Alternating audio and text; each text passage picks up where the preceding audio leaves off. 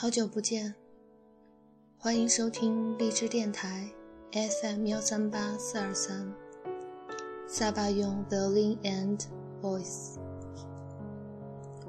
感谢你们的继续留守。音乐是个巨大的秘密，你也是。这一期依然想跟大家分享一下陈美的作品。在节目开始之前，先做一个小小的感谢。有一位听众私信我说，非常喜欢朱小梅的巴赫那期，觉得我很适合讲这类内容。我想说，谢谢你能喜欢巴赫。事实上，那几期的巴赫，我做的非常痛苦，甚至一度认为。自己的执拗，不过是想了却一个心愿罢了，没指望有什么人会感兴趣。毕竟巴赫就像文学里的古诗文一样，过于晦涩，并不是每个人都能沉浸其中，感受到那种美妙的。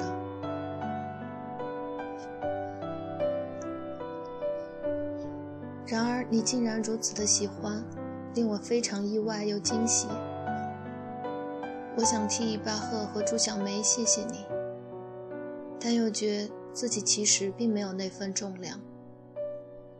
好吧，我就替自己谢谢你。谢谢你的诚意，让我对巴赫重燃信心。谢谢你的鼓励，让我痛苦之后收获甘甜。我的确对自己有个期待。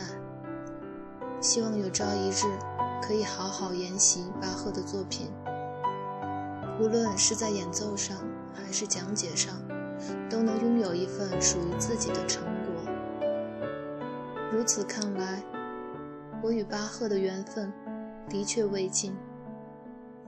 感谢。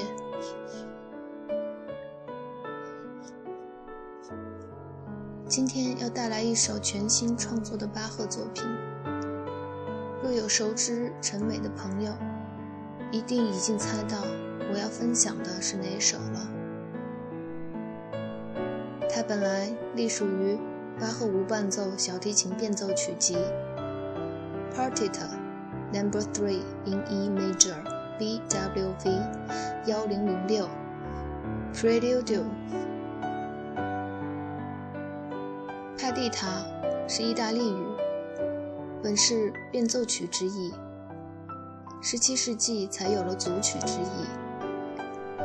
它是巴赫为键盘创作的一套组曲，遗留下来共七首，其中第一首完成于1726年，此后到1731年为止，陆续完成了其他各曲。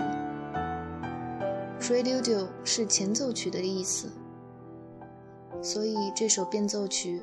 其实是这一套组曲当中的一首前奏曲。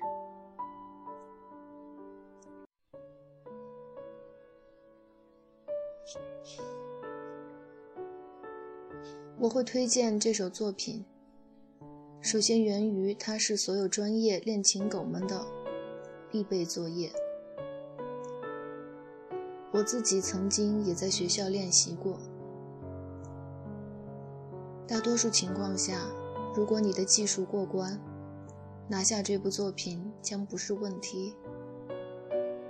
但关键是，如何将它诠释得更有新意，这便考验着演奏家们的二次创作。表演的含义也在于此。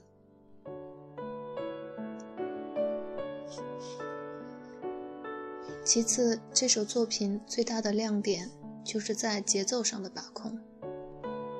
很有意思的是，巴赫把每个音符都写到位了。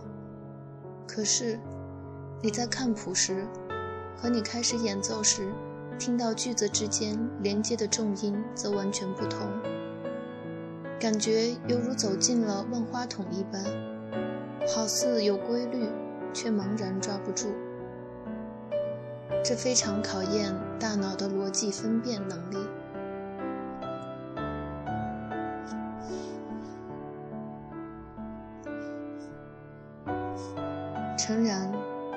听到这种改编，可能真的一时接受不了，因为它带有 disco 节奏的那种鬼魅，既让你觉得市井，又让你不觉得讨厌。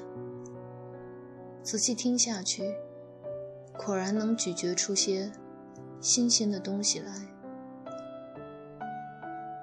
总的来说，就是把严肃的东西。变得更有朝气活力。